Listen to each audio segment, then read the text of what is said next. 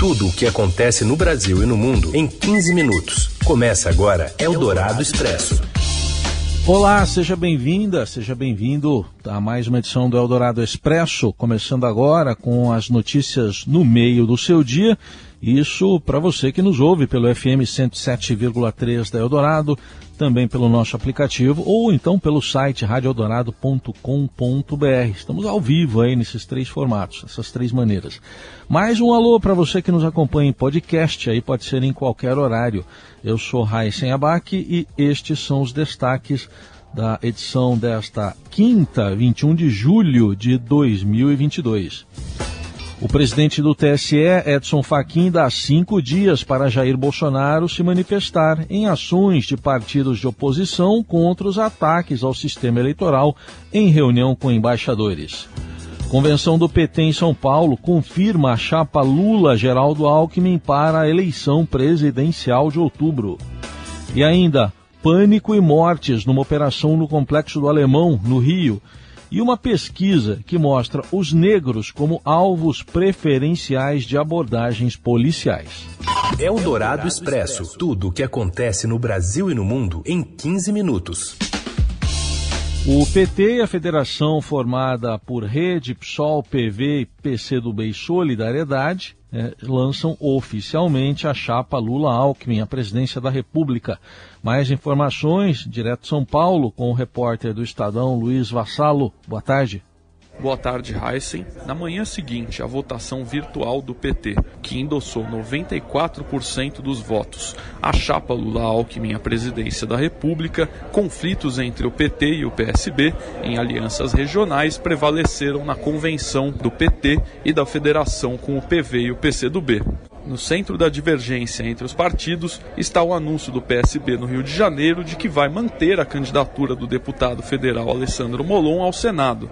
Para lideranças petistas, a legenda descumpriu um acordo de retirar a candidatura para apoiar o presidente da Assembleia Legislativa do Rio, André Siciliano, ao Senado. Dirigente do PT no Rio, Washington Quaquá, compareceu nesta quinta-feira em um hotel no centro de São Paulo, no local da reunião, afirmando que levaria um recurso à Executiva Nacional do partido.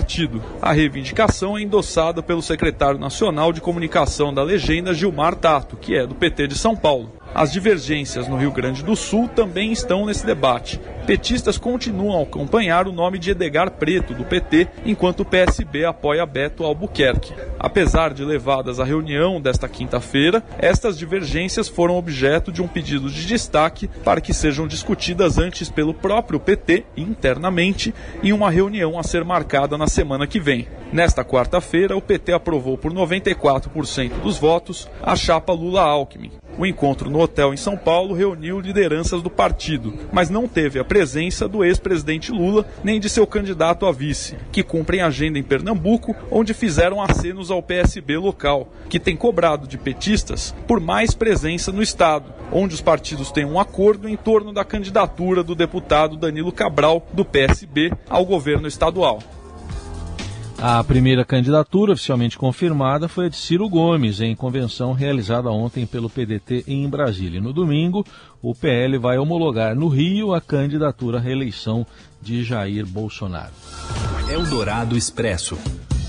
O presidente do Tribunal Superior Eleitoral, ministro Edson Fachin, determinou hoje que o presidente Jair Bolsonaro se manifeste em até cinco dias nas ações que questionam o encontro que ele teve com embaixadores estrangeiros. Na última segunda, Bolsonaro recebeu diplomatas no Palácio da Alvorada, em Brasília, e repetiu sem provas suspeitas já desmentidas por órgãos oficiais sobre as eleições e a segurança das urnas eletrônicas. Após a reunião, partidos de oposição, PDT, Rede, PCdoB e PT, entraram com ações na justiça contra o presidente. As legendas pedem a retirada do conteúdo falso das manifestações de Bolsonaro das redes sociais e também da TV Brasil. Eldorado Expresso. Partidos políticos, pessoas físicas e jurídicas investiram 1 milhão 385 mil reais em propaganda política no Google de novembro de 2021 até julho agora de 2022, segundo uma plataforma da empresa. Ao todo, foram 1.994 anúncios. O site Brasil Paralelo, que define o golpe militar ocorrido em 1964 como Revolução de 64, é o que mais anunciou. 410 mil reais investidos em publicações políticas, o que representa 30% do total. O PSDB Nacional é o segundo maior anunciante, com 241 mil reais investidos seguido pelo PSB do Rio de Janeiro, que patrocinou 180 mil reais em posts no Google. União Brasil, partido novo aí, que é a fusão do, do antigo Democratas com o PSL, com 109 mil reais. E Tiago Barros Rodrigues Costa, empresário que promove pesquisas relacionadas à avaliação do governo de Jair Bolsonaro, com 84 completam a lista dos cinco maiores investidores, 84 mil reais este último empresário. Eldorado Expresso. A arrecadação do governo federal bate recorde em junho e soma 181 bilhões de reais. As informações vêm de Brasília com Antônio Temóteo, do Broadcast. Oi, boa tarde. A arrecadação de impostos e contribuições federais somou 181 bilhões em junho. O resultado representa um aumento real descontado a inflação de 17,96% na comparação com o mesmo mês de 2021. Em relação a maio deste ano, houve um aumento real de 8,77% no recolhimento de impostos. O valor arrecadado no mês passado foi o maior para os meses de junho desde o início da série histórica, em 1995. No primeiro semestre, trimestre, a arrecadação federal somou 1 trilhão e 89 bilhões de reais, o maior volume para o período desde o início da série histórica em 95. O montante representa um avanço real de 11% na comparação com os primeiros seis meses do ano passado. Por outro lado, as desonerações concedidas pelo governo resultaram em uma renúncia fiscal de 39,6 bilhões no primeiro semestre desse ano, valor maior que em igual período do ano passado, quando ficou em 31 31,7 bilhões. Somente em junho, as desonerações totalizaram 10 bilhões de reais, também acima do registrado no mesmo mês do ano passado, quando foram de 5,7 bilhões. Eldorado Expresso.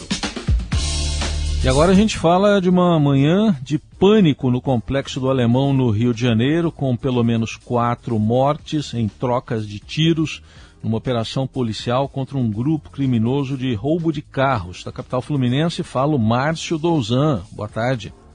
Olá, Raíssen, olá a todos. Uma operação conjunta das polícias civil e militar na manhã desta quinta-feira no Complexo do Alemão, na zona norte do Rio, levou muito tiroteio e pavor nos moradores ao longo de toda a manhã. Pelo menos uma pessoa, um policial militar, foi morto. Essa operação conjunta reuniu entre a polícia civil e militar, contou também com 10 veículos blindados e pelo menos quatro aeronaves. Segundo a polícia, investigações ao longo dos últimos meses mostraram que nessa região uma quadrilha especializada em roubo de carros, de cargas e também de bancos. E segundo a polícia, quando eles chegaram no início da manhã, houve uma intensa troca de tiros, inclusive com a tentativa de invasão à base da UPP na favela da Fazendinha, e foi aí então que começou todo esse tiroteio. A polícia informou ainda que durante a manhã os criminosos jogaram óleo na pista para dificultar o avanço dos veículos e também colocaram barricadas. Por hora era isso e abraço a todos. Bom, e são pelo menos quatro mortos, entre uh, eles uma moradora, segundo as informações que chegam do Rio de Janeiro. Uma moradora e um policial, outros dois seriam suspeitos, caso que ainda está em andamento. Você acompanha a atualização no portal do Estadão. Eldorado Expresso. E um estudo divulgado nesta quinta aponta que a chance de pessoas negras serem abordadas por policiais nas ruas dos estados de São Paulo e Rio de Janeiro é quatro vezes e meia maior se comparada com as chances, né, são quatro vezes maiores se comparadas com as de pessoas brancas. Além disso, a proporção de negros que sofrem abordagens de agentes de segurança dentro de suas casas é três vezes superior à de brancos. A Constituição brasileira estabelece que nenhum morador pode ser abordado em seu domicílio, a não ser em flagrante delito ou por ordem da Justiça.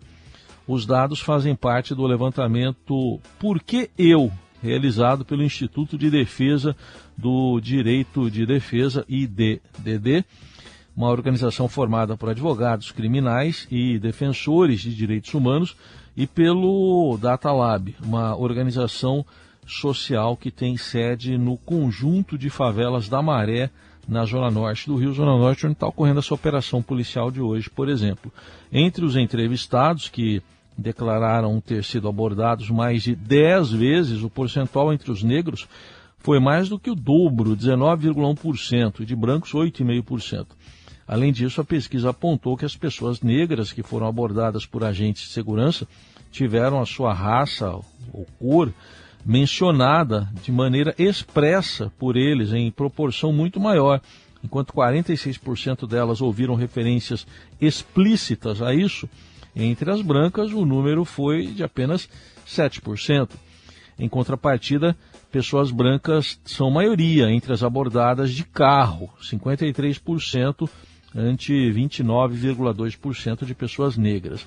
Em nota, a Secretaria de Estado da Polícia Militar informou que nos protocolos que norteiam as ações de abordagem da corporação não há qualquer distinção de contexto social, raça, credo religioso, orientação sexual, entre outros. Em relação à questão racial, diz a corporação, é um desafio que deve ser enfrentado de forma contundente por toda a sociedade brasileira e até mundial.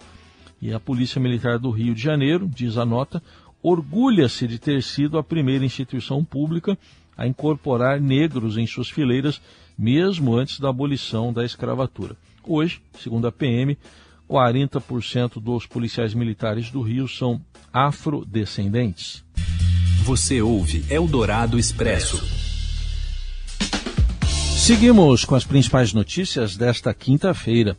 O Ministério da Justiça anunciou ontem um novo canal direto para denúncias das empresas que insistirem na prática de telemarketing abusivo.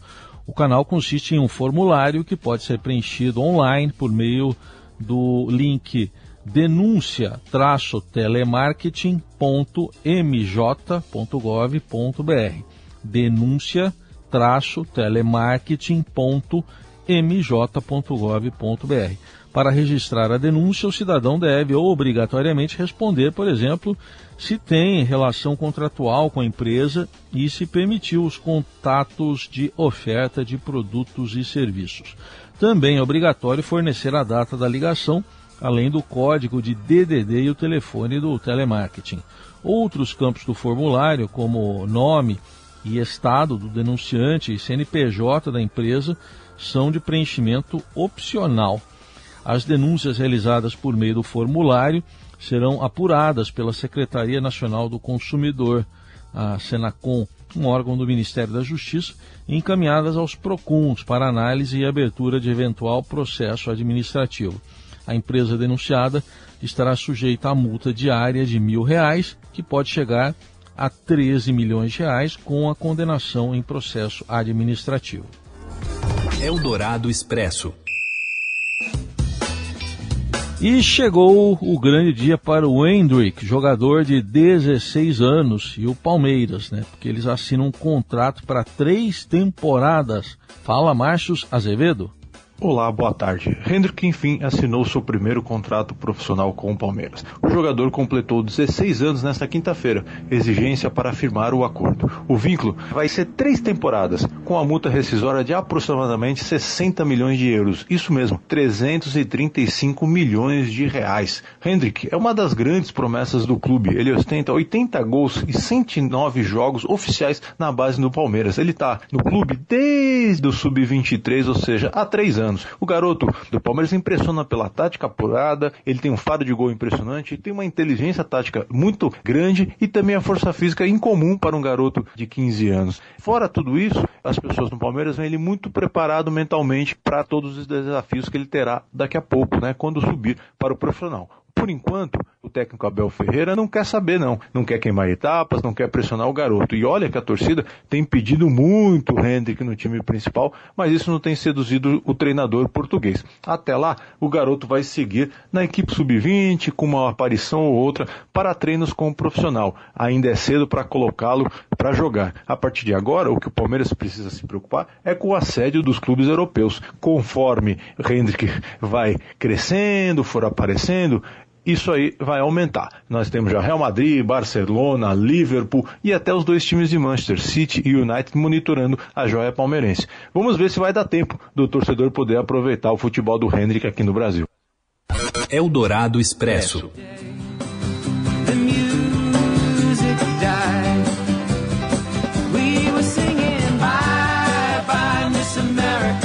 É, hoje a gente descobre algumas verdades e outras mentiras sobre o American Pie, a eterna canção sobre o fim do sonho americano. E as informações, também a palhinha, chegam com o repórter do Caderno 2, o Júlio Maria.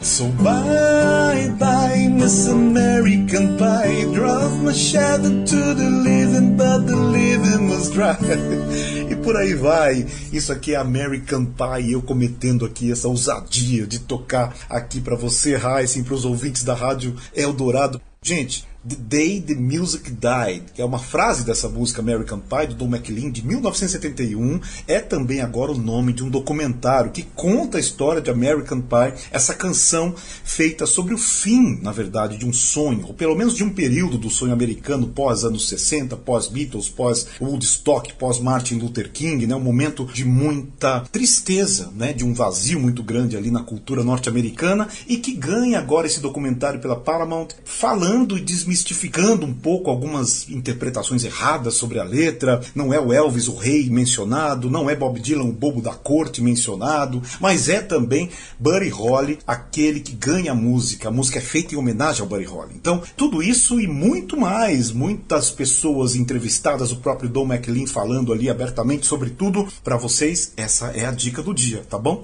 Beijo grande, até logo. Aplausos para Júlio Maria na reportagem e na cantoria. A rima foi sem querer. Tá terminando aqui o Eldorado Expresso, mais atualização das principais notícias do dia você continua acompanhando aqui na Rádio Eldorado, também nas plataformas do Estadão. Estive aqui com a Laís Gotardo na produção e na coordenação, o Carlos Amaral na mesa de som, eu, Moacir Biasi, na central técnica. Uma ótima quinta e até amanhã. Você ouviu Eldorado Expresso tudo o que acontece no Brasil e no mundo em 15 minutos.